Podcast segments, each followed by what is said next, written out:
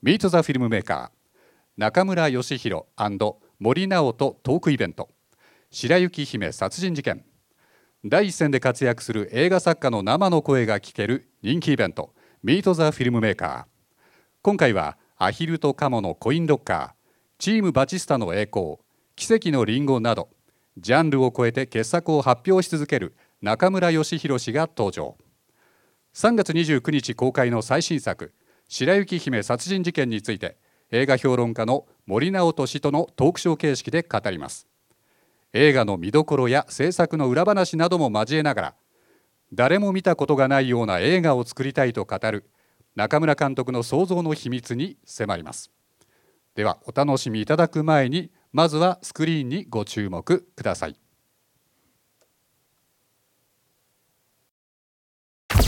美人 OL が殺された。容疑者として浮上したのは事件直後に姿を消した地味な同僚白野美希。駅に駆け込むところを会社の人に見られてるの。友人の言葉をきっかけに取材を始めたワイドショーのディレクター。白野美希さんについて聞きたいんだけど。彼のつぶやきはたちまちネットに拡散。実名速攻ゲット。白雪石鹸の社員ってことは白雪姫殺人事件だな。白野さん篠山係長と付き合ってたらしいの付き合ってるわけねえだろ。恋人を取られたぐらいでめった刺しにして火までつけますか？あんな事件を起こすなんて考えられない。お前はこれ以上この件に関わるな。呪い殺すぞ。これってみんな本当のこと言ってるんですかね？私は私がわからない。告白の湊かなえがネット炎上をテーマに挑む。傑作サスペンス。呪いの力がある。呪いの儀式だ。白野は黒魔女。これが白の幹という人間なのでしょうか？世界中の人間が敵になっても俺はお前の味方だ。犯人が白野さんだったらいいのにな。犯人です。ちょっと待ってちょっと待って。それ想像だよね途中から。噂に追い詰められていく容疑者白野美希果たして彼女の運命はどうなるのか？白雪姫殺人事件。犯人分かっちゃった。私じゃないはいそれではですね今日ご登壇いただくお二人をご紹介させていただきます。本日モデレーターをお務めいただきます映画評論家ライターであられます森直人さん。そして映画監督中村義弘監督です。皆さん盛大な拍手でお迎えください。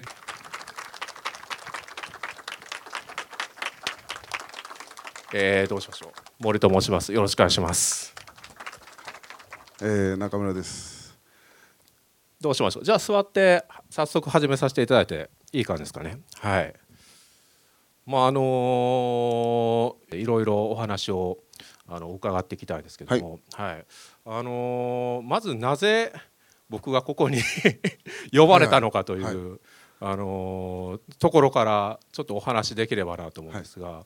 あの中村さんのいわゆるその劇場デビュー作といいますか長編デビュー作の「ローカルニュース」という映画がありましてあの99年に、えー、劇場公開された時に「キネマ旬報」の短評で、あの僕がかなり映画館に実は見に行ったんですけども、えー、ちょっとダメじゃないのかと。ってことを書きまして。ええ。愕然としましたねかなりなんやねこいつみたいな。かなりの分量を割いて なんでこんな映画を作ったのかっていう。そうそうそうそう、えー、800字で、えー、800字ですよね。森直人。もう一生忘れないぞっていうのは思いましたけどね。ちょっとどういう内容だったか監督からお勧めいただければなと思いますあの、うん、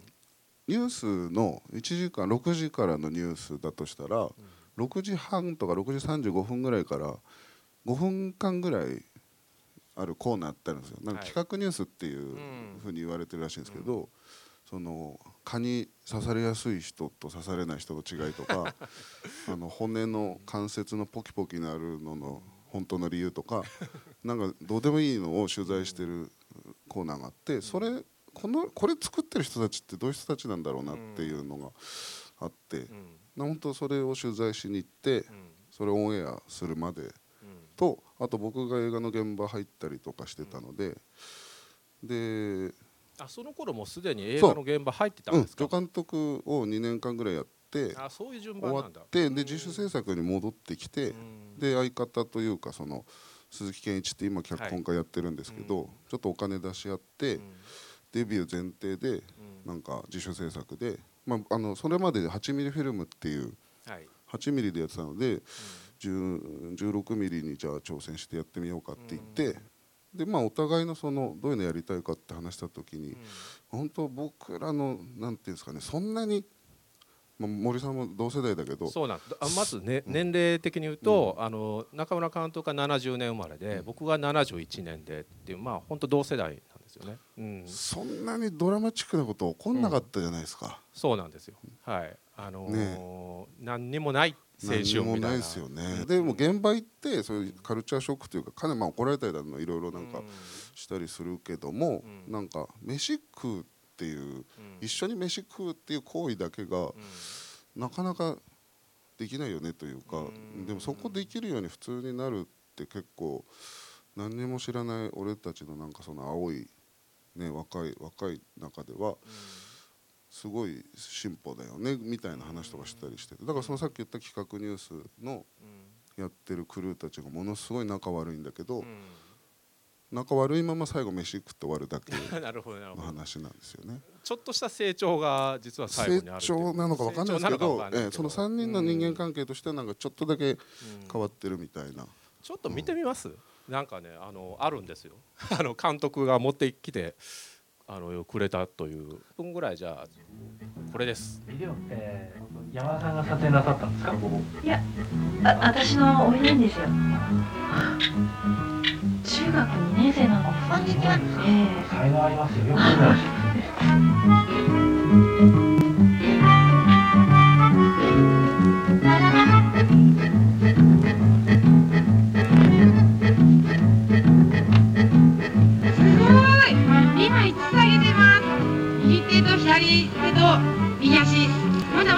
ですか？次左。左足。左足。今5本ね5本目。そうですよね。これからあと2本増えるけどまだまだ大丈夫ですか？これ見るどれぐらいですか？いや本当。全然見てないんですよ。99年から。これあれでしょ？監督じゃない。ですかええ。そうですね。ね。まあこんな感じなんですけど、まあ後にチームバティスタやらゴールデンスランバーやらを取る人とは全く思えないこののんびりしたあの感じなんですよ。ただその監督おっしゃったように。あの結構ね世代性とかあとその時代の気分みたいな感じですよねその90年代にあの若者だった世代のなんかねモラトリアムな気分っていうのがすごい出てる映画なんですよ。でちょっと僕あのこれ多分監督もなんかあの発言されてたことがあると思うんですけども数年後にあの山下信弘さんが「うんうん。あのドンテン生活」を公開するんですよ。ですね。ええ。であのええ。作った年は同じ99年なんですよね、ドンテンも。で山下さんちょっと下なんだけども、あのあの緩い感じと、ちょっとねしあの新あの近親性心筋性はありますよ、ありましたね。ただそのその後のその展開を見て見見る見たらすごい面白いなと思うんですけども、山下さんっていうのは、えーいわばその曇天生活のまま、あの行っちゃ行けた人じゃないですか。すね。うん。うん。あのそれは多分その文体に、あの署名性があるというか、うん。あのノリが彼の個性のすごく核にあるものだったと思うんですけども、その中村さんの場合はローカルニュースを発表してからこう一回潜伏してでこう復帰した時にはなんかね全然こう違う監督に変貌してるっていうこう経緯があったと思うんですよ。それはどっちかというとその文体の固有性で売るんじゃなくてそのあるいろんな題材に合わせて、あのそれに最適な方法を自分でまあ模索し探し、えー選択するっていうような監督に変貌されたと思うんですよね僕は。うん、それに関してはいかがですか？最初とその今のその意識の違いみたいなことで言います多分ね、あれなんですよ。大きく職業上の、職業というか何したいかとか何になりたいかで、ずっと思った通りにならないのがあったんですよね。だからそのなんだろうな。あのーロまあ、例えばローカルニュースだったら、かんこれで評価されたりなんかして監督オファーが来ればいいけどなって言ったらまあ来なくて、来なかったですか、ええ。で脚本家のオファーが来るようになった。それ一本書いたら、一本知り合いの地方上監督が、お世話になった地方上監督がデビューする時に書いたら、あ書けるんだってことになって、脚本の仕事が来たら、立て続けに来たんですよ。そのとそれ5年間ぐらいあってその当時が、本当制作会社に呼ばれていくんだけど、で企画の話して、じゃあこういうふうな内容で脚本書いてみましょうって言って書くと、まあねほ脚本打ち合わせしていくく中で自分だと思ってるんですよね、監督が。で監督誰にしましょうっていうのがすっごい多くて。でその都度ちょっと傷ついていて。なるほど。でなんだろうなで師匠がうん。蔡陽一監督なんですけど、で蔡さんと刑務所の中という映画と、うん。クイールを。やってる時に、まあ、クイールとか特に時間がすごいかかったので、うん。その中でもすごい面白くなっちゃって、うん。うん。あ脚本家は面白いな。あじゃあ脚本家でいこうっていう風な思った途端に監督の話 そうですよね、うん。クイールまでですもんね。ね。いわゆる脚本家時代っていうのはえ。ちょっとねフィルモグラフィーあるんで、見ますか？最初の脚本作品ってあれでしょ？人間のクズですよね。そうです。あれですよね。そうそう。だからこれ見たらよくわかると思うんですけどもまあ、ローカルニュースがあってその前ってあれですよね。その自主映画で8ミリ撮られてて、あの PFF で準グランプリ取られたあのサミダレのやつとか、はいはい。うん、でその後ですか？その蔡さんやあの伊丹さんの、えー助監督そに使われたの後です、ええ、うん。2 5 6ぐらいが2年間ぐらい助監督やって。でそこから1996年ぐらいからずっとちまちまバイトしながらローカルニュースを撮ってってそうローカルあそうそう。ローカルニュースを撮って監督の仕事来たのは1本だけあってお何なんそれがあれこれ映画だけだから載ってないですけど、ええ。本当にあった呪いのビデオという。これ、今ええ。あのすごくあ今の人気シリーズで。今パート55なんです 僕がパート7までパート1からパート7までやって。でもあのナレーションとかではもう結構ずっと、ずっとですね。ナレーションだけずっとやってるんですけど、うん面白いなって思うのは、まあ、人間のクズこれはあの町田光さんの原作のやつですよね。であの中田秀夫監督の「ほのくらい」とラストシーン、えホラーで、まあ、要するにラブストーリー。でであの刑務所の中があって恋に歌えば金子修介さんですよね。でクイールがあって。要するに犬の映画なんですけども、なんかバラバラじゃないですかそのジャンル的に。そう、うん、そうそうそうそう。ね、うん。だここで多分そのストーリーテラーとしての,、あの力を磨かれたんじゃないかなというふうに思うんですけども。なんかねこのなあのでちょっとその監督期の初期なんですけども、はい。結構ねルートその225が結構評判にまずなりましたよね。でこのやっぱり決定的だったのがアヒルとカムのコインロッカーだと思うんですけどもここであのさっきの話に戻ると、えー僕はその前言撤大撤回してあの大絶賛の レビューを、まあ、同じキネマ旬報だったと思うんですけども書いたんですよね。あの反省しましたみたいな。そのアヒルとカモは、制作の体制の頃からそうなんですけど、はい。なんか監督本当なんか原作読んだ瞬間から、なんか全部を捧げるようなね、そんな気合いの入れ方をしたので多分そういう映画ってこれから先ないだろうなっていう、なんだの宣伝も全部やったんですよ。の本当やれること全部やって、だから試写マスコミ試写始まっても、え試写室のみんな皆さん入って来られた方入って試写始まったあたりで行って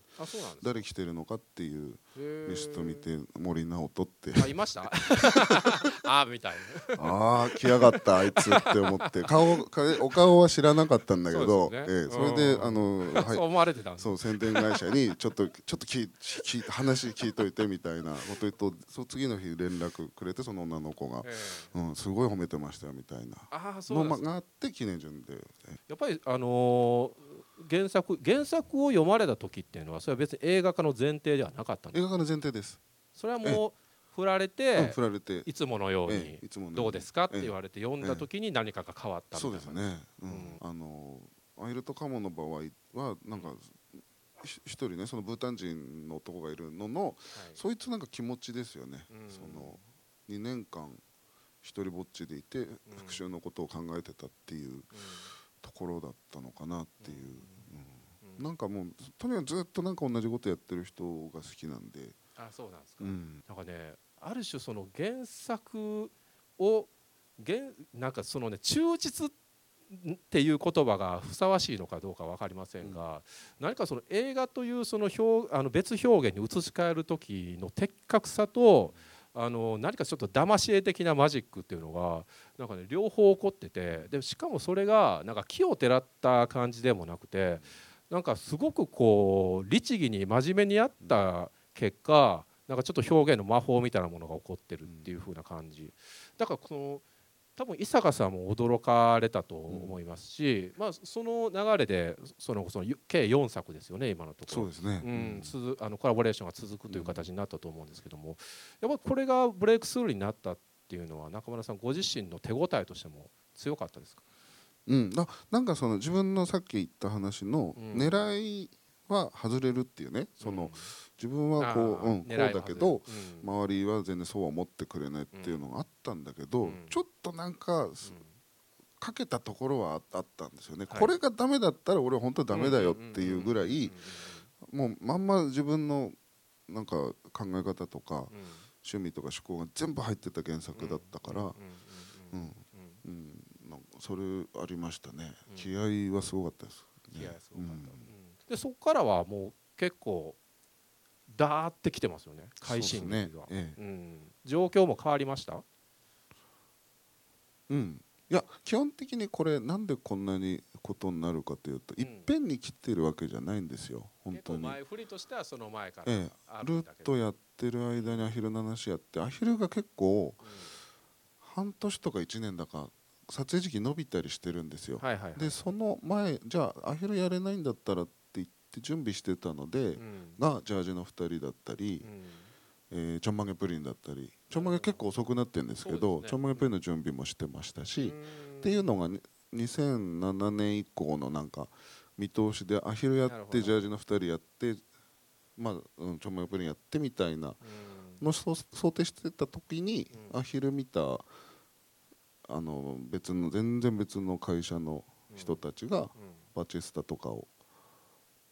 うん、オファーしてきてそういうのがガーッて入ってくる感じ。のでなんかいっぱいになっちゃったんですよね。でもまあでも2007年からやっぱりうん。同時進行でガーって動き出した、そうですね。今にこうどん、あの至るという感じだと思うんですけども、でまあちょっとあの最新作「白雪姫殺人事件」いよいよあの公開なんですけども、あの原作読まれた方もたくさんおられると思うんですけどもあれってその変わった原作じゃないですか、なんかその証言とあと資料だけでこうそうですね。うん面白かったですね。うんうん。小説自体がそのフェイクドキュメンタリー的な作りっていうか、うん、なんですけどもあの僕の印象では「白雪姫」っていうのは、えー中村さんのあれですその映画術の総合カタログというか 何かこう中村流のあの技術が結構ねガッと全部詰め込まれたような映画にも見えるんですよね。うん、一つ思ったのは、えーあのもともとその伊丹十三さんのはい。助監督をやられてた、それはスーパーの女のそうですね。時ですか。うん。もともとあれですもんねあのマルサの女に触発されて高校時代の時に、なんかこうね。映画をやろうと思われたっていう。うん。それは何何がやっぱり違ったんですか？その他で普通に映画とか見てたと思うんですけども。芝居っすねぱ芝居。じゃないかな。その何が面白いか全然そその時は考えなかったんですけど、うん。芝居とうん。音楽の入り方とか、うん。そういうなんかテクニカルなところはだいぶあった気がしますけどね。やっぱりその、テクニックでかっちりあの世界をエンターテインメント構築してるっていう、うん。ただその僕もそのマルサの女、まあ、その伊丹十三さんのすごくこうある種計算でかっちり作っ,、あの作っていく作りっていうのは、あの今聞くとすごくなるほどなって思うんですけども、そのローカルニュースって全然違うじゃないですか。違いますね。ね。だから、うん。師匠がさっき言った西洋一とうん。伊丹十三だとしたら、はい。それが真逆なんですよ。うん。うん。それが良かったんですよね、もう全然もう考え方があの映画の撮り方の考え方が真逆なんですよ、あのお芝居があって、それをどう撮ろうかっていうのが崔さんだし、まあ普通の監督大体そうなんですけど、伊丹さんカメラがフレームが先なんですよね、このここからこう撮るから、というのはなんかその日本のそういう風景的なこととかがつまんなくてしょうがないっていうのは伊丹さんの持論であるんですけど、カメラここしか入れないからここでやるからお芝居をその中で一致厳密にして決めるみたいのがあって、そんなそこから違うから2つ2人の作監督につけてたのが両方見れたのは良かったんですよね。その西洋一さんのはある種のそのドキュメンタリズムの応用といいますか、うん。うんまあ、そこにあるものを取っていく中でつなげていって劇を生成する。伊丹さんのは本当にもうパズルだったり、ね、なんかその伏線を張り、カチッカチッと蘇生していくっていう、なんかね白雪姫はその伊丹十三イズムがまずその前面に出てるっていうのがあるんですけども一方でなんかあのちょっとそれはあのシーンがあったのでネタバレにならない程度でいいと思うんですけども、はい。なんかねテレビのワイドショーのシーンがはい。あるんです。よ、はいはい。これですよね、はいはいはい。なんかちょっと既視感のある ワイドショーのシーンなんですけどもこのここでその、えー放送される事件の、えーまあて言うんでしょう。うフフィルムというのか、あのそれがちょっとフェイクドキュメンタリー調になっててこれがそのローカルニュースとか、うん。あのさっき言った呪いのビデオみたいな作りなんですよね。うん。うん、だここでその、まあ、テクニックっていうのもあるんですけどもそのフェイクドキュメンタリーの素養っていうのもこのん中で生かされてるっていう映画ああの構造があって、ねうんうん。演出難しいですからねフェイクドキュメンタリーは。そうですよね、ううん。んやっぱりちょっと間違えると、うん。単にあざとくなっちゃう、例えばこれって原作ではあのテレビのワイドショーではなくて週刊誌になってるじゃないですか、やっぱりそれもあの映像的に見せたいってことでうん。そうですね。変えられたんですか、うん。じゃじゃなきゃしょうがないんじゃないですかっていう、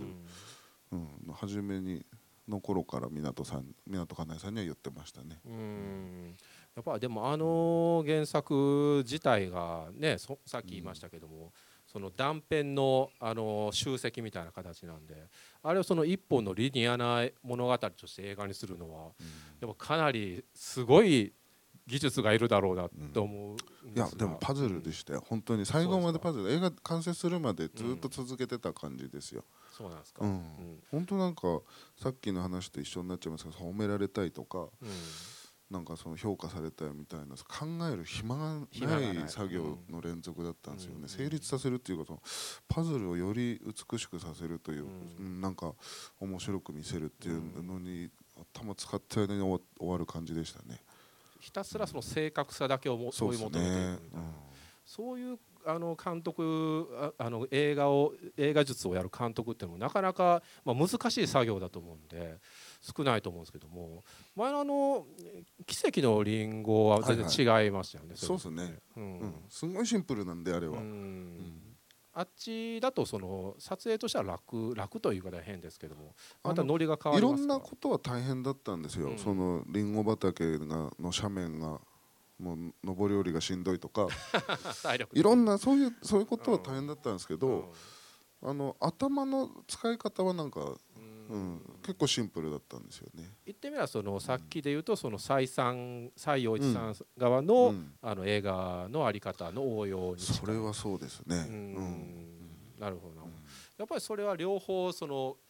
中村さんの中で今回はこれだっていうふうにカチッとい入れ替わったりするわけですよねやり方結構いやあれですよね基本的にその蔡さんのやり方がの方が好きで、うん。お芝居はほとんどあんまり僕演出あんまりしないのあでそうなんですか、うなんかやってもらって好きにやってもらって違ったら直すっていうやり方なので、好きにやってもらったやつをどう撮るのが一番いい顔撮れるかとか、効果的なのかってところにカメラ回すってだけなんですよ。であ狭い、うん、で狭い現場になったりなんだしたらい急に伊丹さんになったりとか、うん、それそれぐらいな感じなんで。じゃあその最初からその演技をこういうふうにしてくださいってないですねじゃない。んですね。ないですね。じゃあ融合されてるんですね、その辺は、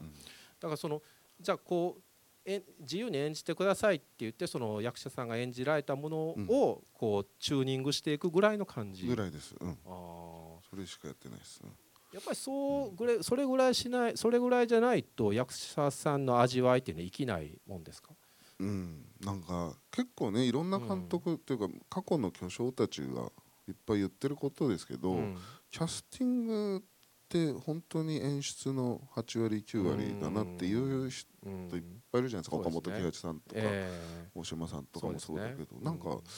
本当そうだからすごい時間かけますよキャスティングは。キャスティングでもうほぼうん。決まる、それはその技術も含めてだし、うん。そのタイプキャスト的なことも含めてってことですよね。うんなるほどでも僕そのまあちょっとねネタバレにならない程度で話しあああと一つお話したいんですけども僕白雪であの綾野剛さんが演じられてるあの赤星というキャラクターが、まあ、あの原作だと記者なんですけども映画だとあの、えーディレクター、えー契契約社員のディレクターですよね、になっててテレビ局の。あのーまあ、ダメな若者なんですよね、浅はかな若者。であのその赤星に対する目線が厳しいなと思ったんですよ、あのだからあのある種嫌いなのかなみたいな。ああいう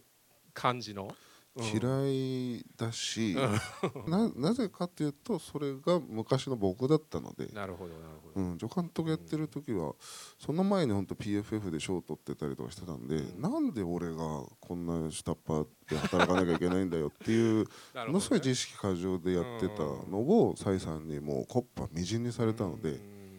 うん。なよよくわかるしなるほど。今でも見かけるとなんかそのでああの綾野君も郷君もそういうやね、人のことは知ってるし、うん。郷君も自身もなんかちょっとそういうところはあったっていうのはあったので、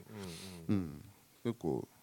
なんか楽しく作りましたね。でも、その言葉染みますね、あの結局僕も同じで、かつての自分なんですよね、うん。あのあそこから反省して、なんとかちょっと這い上がってこようっていうところが危ないっすよ。あの、僕らの時代にツイッターあったらもう危ないっすよね。危ないっすね。うん、多分俺やめやってなかった続けてなかった気がしますよ、ツイッターとかでツイッターなりなんなりで満足して、多分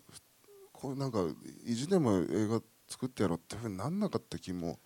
そう。するな。だからね、あのー、遡れば僕がその雑誌に評書いて、中村さんがその間接的に起こったっていうのは、もうね牧歌的な時代の話なんですよね、うんうんうん。今だともう即ですよ。そうですね。うん、あのあの個人メディアの時代になると、あのーだからそこで何かこの10年越しのなんか醸成されるものが消されちゃったりもすると思えばですぐ答えが出ちゃうそうなんですよ、ちょっとなんかね、そういうことも僕今回白雪にはあの絡んでるなと思って、すごいなんか本当興味深く見たんですけども、うん、ちょっとここからあの皆さんへの質問皆さんからの質問を受け付けたいなと思うんですけども、えー何でもあの結構なですのでなんかないでしょうか皆様、うん、どうぞ。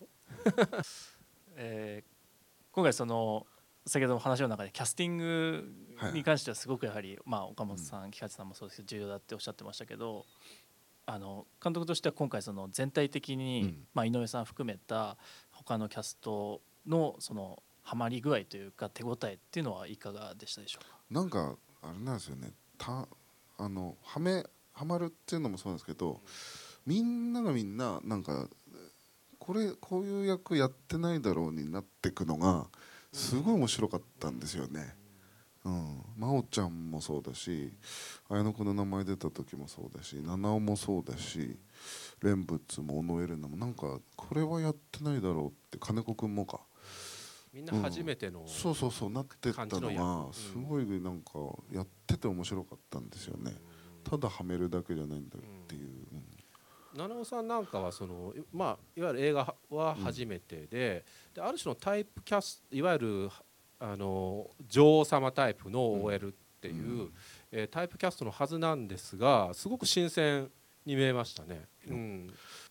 うん、座ってますよ。なんか態度が。態態度がっておかしいですけど、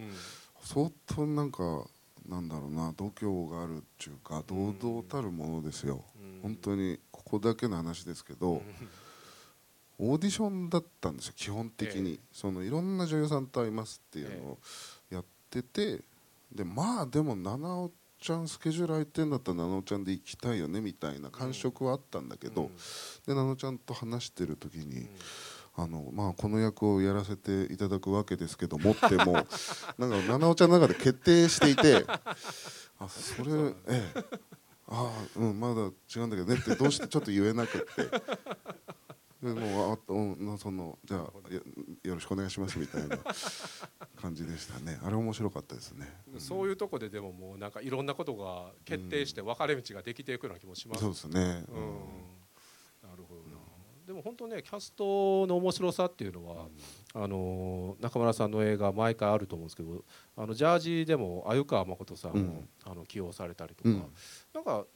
普段からこういろんな人を見て使ってみたいなみたいなことってありますね。いやでもどうかな。まああるけど、自分からあんまり言わないですね。100%言わないですね僕。99%言わないですね。そうなんですか、キャスティング大事だけども自分からこの人で行きたいっていうことは言わない、言わない言わないです。えー、じゃあ上がってくるものの中で、ああみたいな感じそうそうそう、うん、そこも徹底してますね。うん。なるほど